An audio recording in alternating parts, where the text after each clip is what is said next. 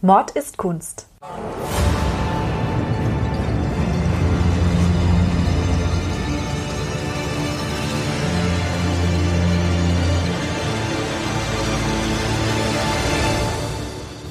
Blutige Morde und grausame Verbrechen. Für immer auf Leinwand gebannt. Kunst ist nicht immer etwas für schwache Nerven. Oft zeigt sie uns die tiefsten Abgründe des menschlichen Wesens. Und genau darüber reden wir in unserem Podcast. Hallo, und herzlich willkommen. Hallo, grüß euch. Hi, servus. Ich bin hier mit der Nina. Und ich mit dem Ludwig. Was hast du denn heute für mich dabei? Heute habe ich ein ganz tolles Bild für dich dabei von einer Künstlerin, die ich persönlich sehr liebe, weil sie so große Eier hat wie kaum jemand. Das Bild hängt in den Uffizien in Florenz. Ihr könnt es aber auf unserem Instagram-Account Mord ist Kunst und auf unserer Website mordistkunst.de ansehen. Es handelt sich um Judith enthauptet Holofernes von Artemisia Gentileschi. Wir Ah, gehen das nach Italien. Kenne ich natürlich. Wüsste jetzt nicht den, den Maler, aber das Bild hat man natürlich schon, äh, das kennt man, das hat man schon öfter gesehen. Man kennt auch diese Geschichte so ein bisschen dahinter zumindest. Man sieht hier halt den Holofernes, der liegt auf einem Bett. Eine Frau, also Judith, die mit einem Schwert ihm gerade die Kehle durchschneidet. Also am Anfang des Vorgangs der Enthauptung sich befindet, spritzt das Blut schon weg. Der Holofernes, der schaut entsprechend nicht begeistert, sieht er aus. Also wie man sich vorstellen kann, dass jemand halt guckt, wenn er gerade enthauptet wird. Und im Hintergrund ist noch eine andere Frau, von der ich jetzt nicht weiß, wer das sein soll. Also die andere Frau ist die Magd von Judith. Die sind quasi an dieser Tat gemeinsam be beteiligt. Und ähm, wenn du dir jetzt halt die Figuren mal anschaust, also Holofernes hast du ja schon beschrieben vom Ausdruck, die beiden Frauen. Die sehen recht äh, teilnahmslos, äh, sieht jetzt zumindest die Magd aus, die ist halt so dabei. Die Judith äh, sieht entschlossen aus, aber jetzt auch nicht so, als würde das viel ausmachen, dass sie den enthauptet. Also als neutraler Betrachter würde ich sagen, hm, also der, der Typ muss ja übel mitgespielt haben. Sonst würde sie ihm ja nicht den Kopf absäbeln wollen. Und gut, die Magd natürlich mitgehangen, mitgefangen, würde ich sagen. Weil was macht man als Magd so, was halt die Gebieterin anschafft? Also die Geschichte, wenn wir jetzt da einfach mal, fangen wir von vorne an, stellt äh, eine Geschichte aus der Bibel dar, aus dem Alten Testament, aus dem Buch Judith. Und das, Die hat ein eigenes Buch. ja, Judith hat ein eigenes Buch. Okay. Cool, ne? Also auch eine Frau ist da, äh, hat auch was zu sagen in der Bibel. Auf jeden Fall ist es so gewesen, dass dieser Holofernes ein Feldherr vom König Nebukadnezar war. Und dieser König Nebukadnezar ist in dem Buch ein Assyrerkönig. In echt ist er ein Babylonier gewesen. Dieser Nebukadnezar versucht, sein Reich auszudehnen und marschiert mit seinem Feldherrn Holofernes, beziehungsweise schickt diesen Holofernes Richtung Judäa, damit er eben sein Reich vergrößert. Und die Bewohner Judäas, die sind dann natürlich überhaupt nicht amused darüber und vor allem haben sie Angst, dass Jerusalem und damit auch der Tempel des Herrn geschändet wird. Und deswegen schreibt der Hohepriester Joachim Briefe an die Festungen in der Umgebung, bitte passt auf, lasst den Holofernes nicht durch. Obacht, da kommt einer. Unter anderem an die Festung Betulia, in der Judith wohnt. Da ist eben die Order rausgegeben, passt auf, bewacht eure Gebirgspässe, lasst den Holofernes nicht durch. Dieser Holofernes kommt, besetzt die Stadt, besetzt auch die Quellen und versucht, diese Stadt auszudörren. Sie Okay. kommen nicht mehr ans Trinkwasser ran. Also die haben gar keine amoröse Vorgeschichte in dem Fall, die zwei. Nein, in dem Fall sind es wirklich schon von vornherein Gegner. Okay, das wäre ja das, was sich aufdrängen würde, wenn man so ein Bild sieht, dass hier dieser Holofernes wahrscheinlich ein Haustyrann gewesen ist und die Judith sich dann gesagt hat, mir reicht's, halt, stopp. Und, aber dem war nicht so. Dem war nicht so, nee. Judith kommt ins Spiel, weil die Stadträte von Betulia besprechen, ne, was machen wir jetzt? Womöglich ist es besser, wenn wir kapitulieren, weil wir haben nichts mehr zu trinken. Dann kommt die junge Witwe Judith an und sagt, nein, das machen wir nicht, weil das wäre ja Verrat an unserer Bevölkerung und vor allem auch Verrat am Herrn. Also es ist immer noch eine biblische Geschichte. Die Stadträte schicken Judith weg. Die sagen, du hast uns eigentlich jetzt nicht so viel zu sagen als Frau, geh lieber beten und bete, dass wir da heil durchkommen. Und Judith findet das relativ doof. und denkt sich, okay, wenn die nichts unternehmen wollen, dann nehme ich das Ganze in die Hand. Richtig so. Und natürlich, weil es ja auch eine biblische Geschichte ist, betet sie, bevor sie es in die Hand nimmt, auch zum Herrn und erklärt ihm, wie ungerecht der Krieg ist und wie die Ärmsten und auch die Frauen vor allem unter so Kriegszuständen leiden. Das kann man auch in der Bibel dann eben Davon lesen. ausgehen kann, dass das dem Herrn nicht bewusst ist, dem lieben Gott. Sozusagen. Daraufhin fasst sie den Plan, mit ihrer Magd in das Lager des Holofernes zu gehen. Also sie schmückt sich vorher, sie macht sich hübsch. ah, daher weht der Wind. Die wickelt ihn quasi um den Finger. Richtig. Sie geht ins Lager und ähm, wird dann auch gleich zum Zelt von Holofernes geführt und erzählt ihm, dass sie überlaufen möchte und dass sie ihm verrät in den nächsten Tagen, wie er nach Betulia eindringen kann. Und in sie auch oder dient sie sich ihm gar nicht an? Sie, äh, also gut, sie ist natürlich hübsch angezogen und Holofernes ist vom ersten Moment an fasziniert und denkt sich, okay, da würde ich gerne landen und findet sie einfach auch hervor, also sie wird auch als sehr schön beschrieben, also er kann da kaum an sich halten. Sieht jetzt eigentlich recht gewöhnlich aus auf dem Bild, aber das waren natürlich auch damals andere Vorstellungen, die man da hatte. Nee, ich würde jetzt, nicht- ich würde jetzt nicht hier an, an seiner Stelle sofort hier in Ohnmacht fallen. Naja, also das ist schon eine schöne Frau auch auf dem Bild. Äh, Ja, gut, Schönheit liegt ja immer Der im Auge. Betrachter Holofernes fand Betrachters. es wunderbar und hat sie dann, also hat sich umgarnen lassen von ihren Intrigen, die sie da gesponnen hat. Und am vierten Tag, da hat er dann ein Festmahl für sie vorbereitet und hat sie allein in sein Zelt gebeten und hat dann dabei auch relativ viel Wein getrunken. Und Aha. er hatte eigentlich den Hintergedanken, dass er dann mit ihr den sexuellen Akt vollzieht. Es kam aber nicht mehr dazu, weil er so betrunken war, dass er eingeschlafen ist. Also ein Depp auf ganzer Linie. Auch das noch, genau. Holofernes. Dadurch ist Judith wahrscheinlich, Gott sei Dank, einer Schändung entgangen. Aber sie hat dann auch nicht lang gefackelt. Kaum war er eingeschlafen, hat sie sich das Schwert gepackt und hat ihm den Kopf vom Rumpf getrennt. Aber wo kam die Magd her, wenn der nur mit ihr da hier essen wollte bei sich im Zelt? Die hat da draußen gelauert und kam dann rein, als, als dann der Holofernes Richtig, also schon jenseits von Gut und Böse war. die quasi. Angestellten, die waren ja noch in der Nähe. Die müssen ja immer verfügbar sein, falls du Wünsche hast. Aber was ist dann mit den Angestellten vom Holofernes? Die, Die haben hat ja scheinbar nicht gut, nicht gut aufgepasst in der Situation. Nee, die hat er weggeschickt und äh, damit er sein alleiniges Vergnügen mit der Judith haben kann. Und Judith hat aber natürlich ihre Magd nicht weggeschickt. ah, okay. Ja, Die Magd kam dann, also und hat Genau. ihr geholfen, wie man auf dem Bild auch ja, sieht. genau, die drückt ihn so ein bisschen runter irgendwie, Genau, sie weil sie sind, sich wehrt. sie sind beide aktiv daran beteiligt, diesen Holofernes zu töten. Also sie sind auch beide, ich finde, du hast ja vorhin gesagt, die Magd sieht so ein bisschen teilnahmslos. Ich finde aber auch, dass die, die sieht auch sehr entschlossen aus. Also sie weiß schon, was sie macht. Sie drückt ihn so runter. Ja, genau, so mit der rechten Hand. Und dann machen die beiden Frauen, helfen sich gegenseitig. Und Judith packt dann den Kopf von dem Holofernes in einen Korb und die Magd und sie tragen dieses Haupt dann zurück in die Stadt Betulia, wo das Haupt dann auch an den Zinnen aufgehängt wird. Und als die Assyrer erwachen und das sehen, dann fliehen sie vor lauter Angst. So hat Judith die Stadt und natürlich auch ganz Judäa gerettet. Genau. Das ist die Geschichte. Unterm Strich muss man sagen, dieses Date, das hat sich der Holofernes anders vorgestellt. Also das aus, aus seiner Sicht der Outcome äh, konträr zu dem, was er sich erwartet hatte. Wie ist denn das noch gleich, das Bild?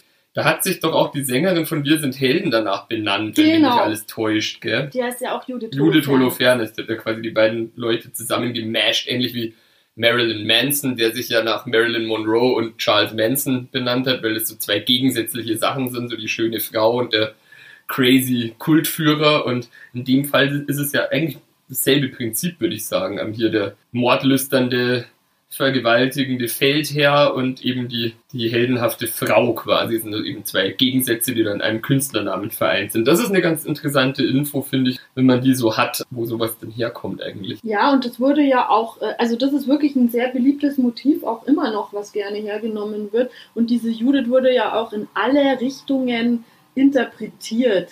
Vom lüsternen Weib, die sich weil sie so sexgeil ist, diesem Holofernes an den Hals geschmissen hat. Aber es gab ja gar keinen so, Sex. Das ist genau der Punkt, aber es gab trotzdem ein paar Männerfantasien, die sie dann als femme fatale und weil sie irgendwie so notgeil war, hat sie sich ihm da angedungen und hatte doch Sex und danach hat sie ihn ermordet. Angedungen? Hat sie sich ihm Angedient. angedient, ja genau. sie hat sich ihm, sie hat Angedungen, ne? genau, sie hat sich ihm angedient und ist dann und, und dann über ihn hergefallen. Also über sie wurde wirklich auch dann viel in viele verschiedene Richtungen wurde sie interpretiert und ihre Motive zerrissen, weil ich meine, das, was eigentlich die Vorlage dieser Bibelgeschichte zeigt, ist ja, dass sie durch eine List Judäa vor dem Untergang gerettet hat. Genau, und, gleichzeitig auch noch so ein bisschen eine Vorreiterin für Empowerment war. Also ich finde, man kann ja die Geschichte, so wie du es mir jetzt erzählt hast, eigentlich gar nicht anders interpretieren, als dass man sagen muss, hier diese Judith, die hat's drauf gehabt, alles richtig gemacht in der Situation. Ja, und das Die ihre Peoples verteidigt, hat hier dem, diesem tyrannischen Typen die Grenzen aufgezeigt. Also, Genau, muss ich schon sagen, ähm, also Respekt. Für, Und ich meine, natürlich in der Bibel mit Gottes Hilfe, der sie dann so stark gemacht hat, das ist klar. ja gut, das müssen sie ja in der Bibel behaupten, aber also, ich meine, ich weiß jetzt auch nicht, inwieweit es da einen realen Hintergrund gibt zu dieser Geschichte. Ähm, Das ist ganz wichtig, dadurch, dass der Schreiber Nebukadnezar als Assyrer und nicht als Babylonier beschrieben hat. Das ist ein ganz wichtiger Fakt, weil man daran sieht, er wollte nicht, dass diese Geschichte für bare Münze genommen wird. Es soll eine Geschichte sein.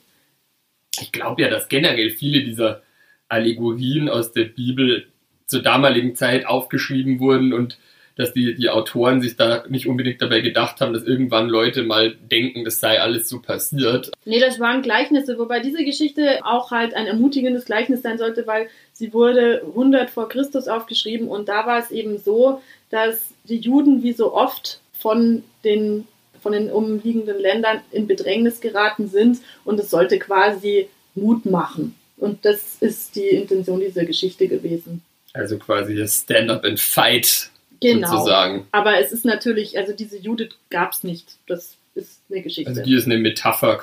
Aber auch eine, eine gute Figur, muss man sagen. Also ich meine, das ist ja nicht nur für, für die Bevölkerung, sondern eben auch für, für Frauen, finde ich. Gerade in der heutigen Zeit kann man das ja, finde ich, auch durchaus so sehen, dass die einen, einen, Stand, einen fem- feministischen Standpunkt vertritt. Ja, total. Und es war auch für Artemisia Gentileschi eine sehr wichtige Figur. Sie hat sie sehr oft gemalt in ihren Bildern. Und wenn man sich die Geschichte von Artemisia Gentileschi ansieht, dann wird vielleicht auch klar, warum sie so gerne das Motiv der Rächerin aufgenommen hat. Und zwar wurde Artemisia Gentileschi 1593 geboren und war am aktivsten Anfang des 17. Jahrhunderts im Barock. Sie ist in Rom geboren worden und ihr Vater, der Orazio Gentileschi, der war ebenfalls ein bekannter Maler, der war Hofmaler, der hatte sehr viele Aufträge und der hat früh gemerkt, dass sie künstlerisch begabt ist und hat sie dann auch gefördert und das war für die damalige Zeit eher ungewöhnlich. Er hat seiner Tochter einen Zeichenlehrer zur Seite gestellt, der auch ein Freund von Orazio war. Das war Agostino Tassi. Und dieser Agostino Tassi hat Artemisia Gentileschi 1611 vergewaltigt. Da war sie gerade 18. Äh, Kein guter Zeichenlehrer. Kein guter Zeichenlehrer. Diese Vergewaltigung, die kam dann ein Jahr später zum Prozess. Es war einer der ersten öffentlichen Vergewaltigungsprozesse, wenn nicht sogar der erste öffentliche Vergewaltigungsprozess zu dieser Zeit. Und der Vater hat das auch nur angezeigt, weil dieser Agostino Tassi seine Tochter nicht heiraten wollte. Und natürlich sie entjungfert war, wer sollte sie zu dieser Zeit heiraten? Also da ging es gar nicht so wirklich um das Wohl von der Artemisia Gentileschi, sondern darum, dass der Vater dann quasi nicht mehr wusste, wie er die jetzt weiter vermählen kann. Ja, und um ihre Ehre natürlich, denn sie war jetzt halt ein Schandfleck. Ah ja. Und es ging dann so weiter, dass in diesem Prozess, also es gibt da Mitschriften, wo Artemisia ganz klar schildert, was vorgefallen ist, dass er ihre Knie geöffnet hat und sich einfach ihrer bemächtigt hat. Und weil aber Agostino Tassi ein ehrbarer und vor allem männlicher Bürger war, hat man dann ihm Glauben geschenkt und nicht Artemisia. Und Agostino Tassi war obendrein so dreist, Artemisia die ganze Schuld in die Schuhe zu schieben und hat gesagt, sie wäre ja ein leichtes Mädchen, sie wäre ja eine Prostituierte und er könne ja gar nichts dafür. Und es führte dann so weit, dass man Artemisia die Daumenschrauben angelegt hat. Also man hat sie gefoltert. Und es ist ja damals alltäglich gewesen, dass Menschen unter den Schmerzen, die die Folter verursacht, Geständnisse gemacht haben, obwohl sie sich überhaupt nichts haben zu Schulden kommen lassen. Artemisia hat aber der Folter standgehalten und hat immer wieder beteuert, dass sie die Wahrheit sagt. Gut, es ist ja halt auch zur damaligen Zeit, muss man halt ganz klar sagen, ich meine, der war halt einfach Mann. Ja. Und das war auch schon alles. Und deswegen hat man ihm sowieso Glauben geschenkt und ihr nicht. Und sie wurde dann auch gynäkologisch vorm Gericht untersucht und so weiter und so fort. Also es war für sie alles sehr demütigend und im Endeffekt kam Agostino Tassi daraus, indem er acht Monate Verbannung bekommen hatte, die er dann nicht angetreten hat. Er hat weitergemacht wie bisher und Artemisias Ruf war aber zerstört. Das ist ja auch richtig krass. Das ist ja zum Teil auch heutzutage noch so, dass es so diesen Standpunkt gibt hier, wenn Frauen irgendwas zustößt, dann sind sie schon irgendwie selber schuld, weil sie sich irgendwie ja. auf eine bestimmte Art und Weise angezogen haben. Also Leute haben da im Laufe der Geschichte auch nur marginal dazugelernt, muss man leider Gottes sagen. Ja, es ist unglaublich, wie halt das Opfer sich immer noch verteidigen muss und der Täter einfach so davonkommt und man ihn dann noch in Schutz nimmt teilweise, dass er jetzt so diffamiert wird und so. Also das ist wirklich ganz krass. Artemisia hat dann nachdem der Prozess vorbei war, den erstbesten Mann geheiratet, der sie heiraten wollte, denn sie hatte auch keine Wahl mehr. Mit dem Mann hat es dann nicht geklappt und so hat sie sich wieder getrennt. Daraufhin hat also sie. noch gebrandmarkter wahrscheinlich. Ja, und das war ihr dann aber zu dem Zeitpunkt auch schon wurscht und dann hat sie eben alleine weitergelebt. Das schon allein ist eben das, wo ich sage, sie hat so große Eier, weil das zu der Zeit einfach nicht möglich war für eine Frau normalerweise.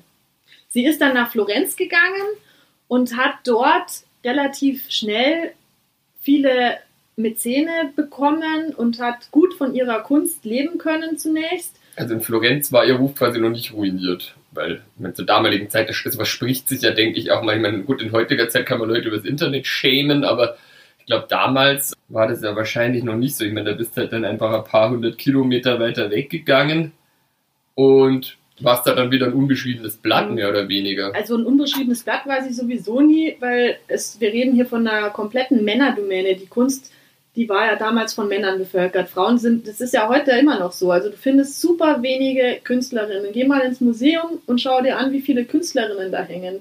Das ist verschwindend gering und Artemisia war in Italien die einzige bekannte Künstlerin zu der Zeit und sie war ja schon als Kind eine begabte Künstlerin. Also man kannte sie da schon dann, als man sie nach Florenz ihren ist. Vater vor allem und der, der Vater, der Name Gentileschi, der war damals bekannt. Der Vater war Hofmaler. Also es war ja damals in der Barockzeit üblich, das waren ja Auftragskünstler, da haben die der Hof oder die Kirche haben Bilder bestellt und du hast es dann gemalt und dann wurdest du bezahlt. So hast du da als Künstler dein Geld verdient. Es war so, dass man sie immer so ein bisschen ähm, über den Tisch ziehen wollte. Zum Beispiel hat einer dann mal ein Motiv von ihr einfach von einem Mann, von einem anderen Künstler dann nachmalen lassen. Da hat sie sich halt dann auch gedacht, hätte der das gemacht, wenn ich ein Mann gewesen wäre? Wahrscheinlich nicht. Und so ist sie halt da, hatte sie es relativ schwierig als Künstlerin. Aber wie hat sie es dann geschafft, irgendwelche Mäzene zu kriegen, weil die halt, also. Weil sie gut hat, war. Weil sie gut war, weil sie es ja. einfach drauf hatte. Sie war, also es hat auch ihr Vater gesagt, dass sie schon in jungen Jahren besser war, als teilweise die lebenden männlichen Künstler jemals werden würden. Und das ist auch das, was sie so besonders macht, weil sie wirklich technisch einfach überragend war. Du siehst ja auf dem Bild, das ist dieser hell-dunkel-Kontrast zum Beispiel. Mhm. Das hatte vor ihr Caravaggio so gemacht und sie hat sich da den auch zum Vorbild genommen. Und auch diese extremen Realismus mit dem Faltenwurf. Ja, genau, weil, also was ich vorher gemeint habe, dass ich die Judith jetzt für meinen persönlichen Geschmack jetzt nicht so mega attraktiv finde, aber was man sagen muss, die sehen sehr realitätsgetreu aus. Also es ist extrem realistisch und was einem ja auch oft auffällt, ich bin jetzt nicht der große Kunstexperte, aber wenn man sich so Gemälde anschaut von früher, dann haben ja die Leute, die Maler oft so Standardgesichter, die immer gleich aussehen und hier sieht man auch wirklich diese Magd und die Judith, die haben ganz andere, ganz andere Gesichtszüge und auch der Holofernes zum Beispiel, der sieht jetzt nicht aus, so wie, wie, wie man sich jetzt halt vorstellt, dass, dass halt einfach jeder Mann aussehen würde, den die gemalt hat. Das ist äh, einfach schon erstaunlich realitätsgetreu. Ja, und es gibt dieses Bild zum Beispiel, also Judith und Holofernes, wie gesagt, war ein beliebtes Thema im Barock. Das haben viele Künstler äh, gemalt, auch Caravaggio unter anderem davor. Und bei ihm ist es halt so, dass seine Judith und die Magd, die sehen eher so aus, so zögerlich, so als wäre ihnen das jetzt gar nicht recht, was sie da anrichten müssen. Und hier auf diesem Bild von Artemisia Gentileschi sehen die ja wirklich entschlossen aus. Also gerade die Judith, die hat so einen entschlossenen Ausdruck im Gesicht, so wie einfach jemand, der ganz genau weiß, was er tut. Und dieser Umstand kam damals in der Zeit auch nicht besonders gut an, weil es war eine Frau, die hier einen Mann tötet. Also das muss man ja auch nochmal dazu sagen. Also hier muss man schon sagen, da kommt ganz klar auch die Position eben der Frau deutlich durch. Und das mag natürlich auch mitunter daran liegen, dass die die Künstlerin selber eben auch eine Frau war, dass die eben da halt auch nicht so einen einseitigen Blickwinkel hat, sondern das Big Picture mehr oder weniger mit in das Bild reingebracht hat.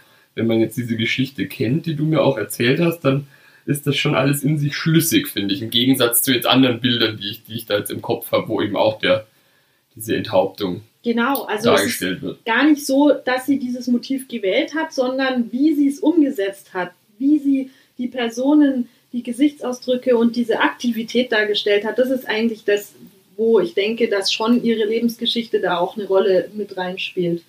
Und es war so, dass dieses Bild dann auch nicht ausgestellt werden durfte, weil sich die Bewohner von Florenz, das fanden die anstößig, dass eine Frau aktiv einen Mann umbringt und das auch noch von einer Frau gemalt worden ist. Und sie hatte tatsächlich auch Schwierigkeiten, das Geld von ihrem Auftraggeber Cosimo de Medici zu bekommen. Das hat sie eigentlich nur durch gute Fürsprache ihres Freundes Galileo Galilei bekommen. Ah, mit dem ist sie auch rumgehangen. Genau, und da siehst du auch schon, weil der war ja auch jemand, der gesagt hat, was den Leuten nicht gepasst hat. Nämlich, dass sich die Erde um die Sonne dreht und nicht umgekehrt. Ja, stimmt, der war wahrscheinlich, der war noch, noch mehr eine Persona non grata als sie. Richtig, und so, so wie die Leute zusammenfinden. Also, dass sie sich ja überhaupt als Frau getraut hat, den Beruf der Malerin zu ergreifen, das war ja schon verpönt. Und dass sie dann obendrein für ihre Kunst auch noch höhere Preise erzielen konnte als viele ihrer männlichen Kollegen, das hat natürlich denen auch wiederum nicht gerade geschmeichelt. Aber man kam an ihr einfach nicht vorbei, weil sie so gut war ja, man muss, ich stelle mir das gerade ganz cool vor, wie die da halt so eine, so eine Outsider-Clique haben, so der Galilei, sie so als total, total fähige Künstlerin. Michelangelo halt Buonarroti, der Jüngere, war auch noch dabei, der hat ihre erste Werkausstellung in seinem Haus stattfinden lassen. Also das war dann auch, glaube ich, schon so eine Clique von Leuten, die sich gedacht haben, hier, äh, fickt euch alle, wir machen hier unser Ding. Man muss ja auch rückblickend sagen, sie hat ja am Ende jetzt gut lachen, ich meine, gut posthum zwar, aber jetzt ist ihr Bild hier in den Uffizien in Florenz ausgestellt und wahrscheinlich 99% von den männlichen Künstlern, die damals unterwegs waren, hängen jetzt nicht in den Uffizien und man weiß auch nicht mal, wer das so war. Insofern hat sie jetzt am Ende ja. gewonnen. Who the fuck ist Agostino Tassi? Also den kennt, glaube ich, keiner. Es war aber auch für Artemisia Gentileschi ein langer Weg, denn man muss dazu sagen, dass sie lange Zeit verschollen war. Also man überhaupt nichts über sie wusste. Und sie wurde erst in den 70er Jahren im Zuge der Frauenbewegung wieder ausgegraben. Und seitdem ist sie eigentlich erst bekannt. Es ist wohl nicht ihr ganzes Leben lang so gut gelaufen, denn im Alter von 60 Jahren starb sie mehr oder weniger mittellos. Ja, das haben ja viele Künstler leider dieses Problem, dass sie zu Lebzeiten nicht genug gewertschätzt werden. Wenn ich jetzt Künstler wäre, dann wäre es mir das wahrscheinlich sogar wert. Gut, aber man hat halt echt zu Lebzeiten nichts mehr davon, weil ich meine, du stirbst und du weißt ja dann auch, kriegst es ja nicht mehr mit, ob ein paar hundert Jahre später dich alle feiern. Ähm, deswegen ist es schon irgendwie ein bisschen schade, also dass die Leute erst immer so spät zur Erkenntnis kommen, aber Leute so, so sind ja Leute bekanntlicherweise, dass immer erst, wenn es zu spät ist, dann denkt man sich, ach ja, das war eine gute. Ich feiere Artemisia Gentileschi auf jeden Fall. Und ich hoffe, ihr jetzt ein bisschen auch. Also ich auf jeden Fall jetzt auch. Cool. Artemisia Gentileschi, gute Frau.